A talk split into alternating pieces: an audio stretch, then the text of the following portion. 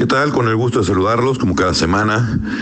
Y esa semana, con mucha tristeza, pues es obligatorio comentar lo que pasó en la ciudad de Celaya y en los municipios circunvecinos sobre supuestos operativos para localizar y capturar a José Yepes el Marro, que es un personaje que nos han vendido como el enemigo público número uno del estado de Guanajuato desde hace años.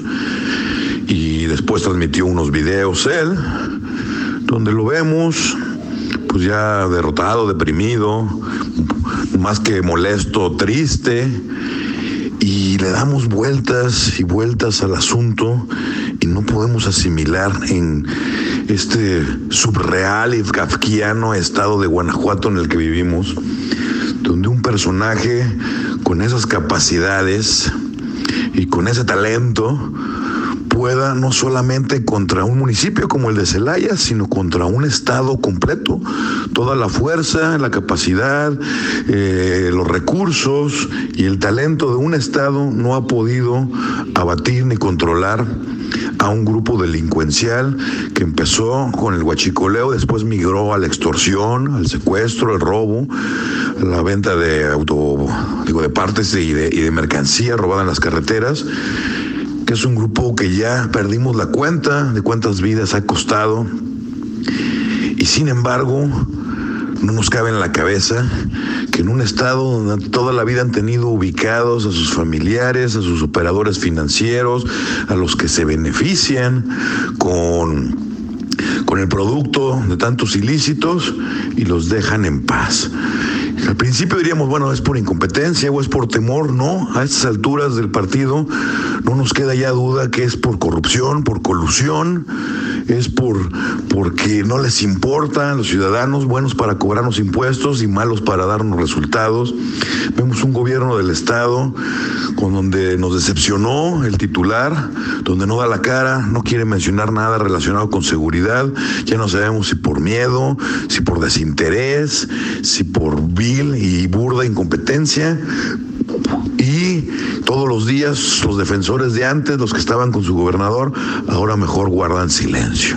La pregunta es hasta cuándo o cómo o qué tenemos que hacer para de verdad poner orden y vivir en un estado de derecho, toda vez que con qué cara las autoridades le exigen al ciudadano, al empresario, al comerciante, que cumplan sus disposiciones y por otro lado les están restregando en la cara de que hay grupos que puedan hacer y deshacer impunemente y que ellos no tienen ningún eh, reparo en delinquir, robar, en extorsionar, en asesinar a los que no pagan la extorsión para gobernar con una política del terror y la política del Estado de Derecho, del cumplimiento de la norma, no existe.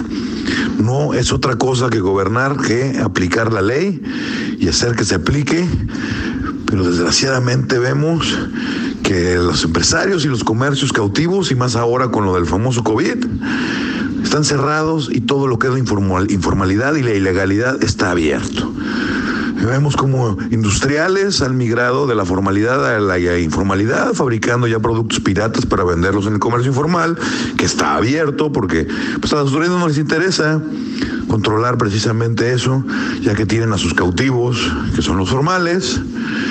Pero ya cuando vemos y sumamos todos esos detalles, donde tenemos exceso de autoridad ante, el comercio y la industria formal, nada más para fastidiar, no para ayudar, obviamente, y ausencia completa de autoridad ante los grupos delincuenciales y los grupos de, comercios y de industria informal. Entonces no nos queda más remedio que concluir que estamos ante un Estado fallido, un Estado gobernado, ni siquiera gobernado, administrado por un grupos, por las ondas gruperas de los partidos, donde lo único que les interesa es el tema financiero y el tema de estar consiguiendo dinero para garantizar su permanencia en base a programas y dádivas sociales, porque creen que la fórmula así es. Y a quien devalúan y denigran es el ciudadano porque creen que somos retrasados mentales, creen que viviendo en la ignorancia nada más nos van a dar en época electoral hay tres cacahuates y nos vamos a quedar contentos y vamos a seguir votando por ellos. Pero sin embargo esto ya no da para más. que nos digan qué sistema, qué país del mundo, qué gobierno en la historia de la humanidad ha sobrevivido ante tanta ausencia, ante tanta indiferencia en sus trabajos. No sabemos quién, cómo, cuándo, porque cuando volteas a ver a los candidatos, a los protagonistas de esta historia, pues no les ves talento. Y a los que tienen poquito talento no les ves la intención ni las ganas. Entonces, realmente estamos solos. Así de triste las cosas, auditorio. Sí, a la cuenta de Twitter, arroba y Plasencia con I latina y con SC. Con todo gusto estaremos interactuando.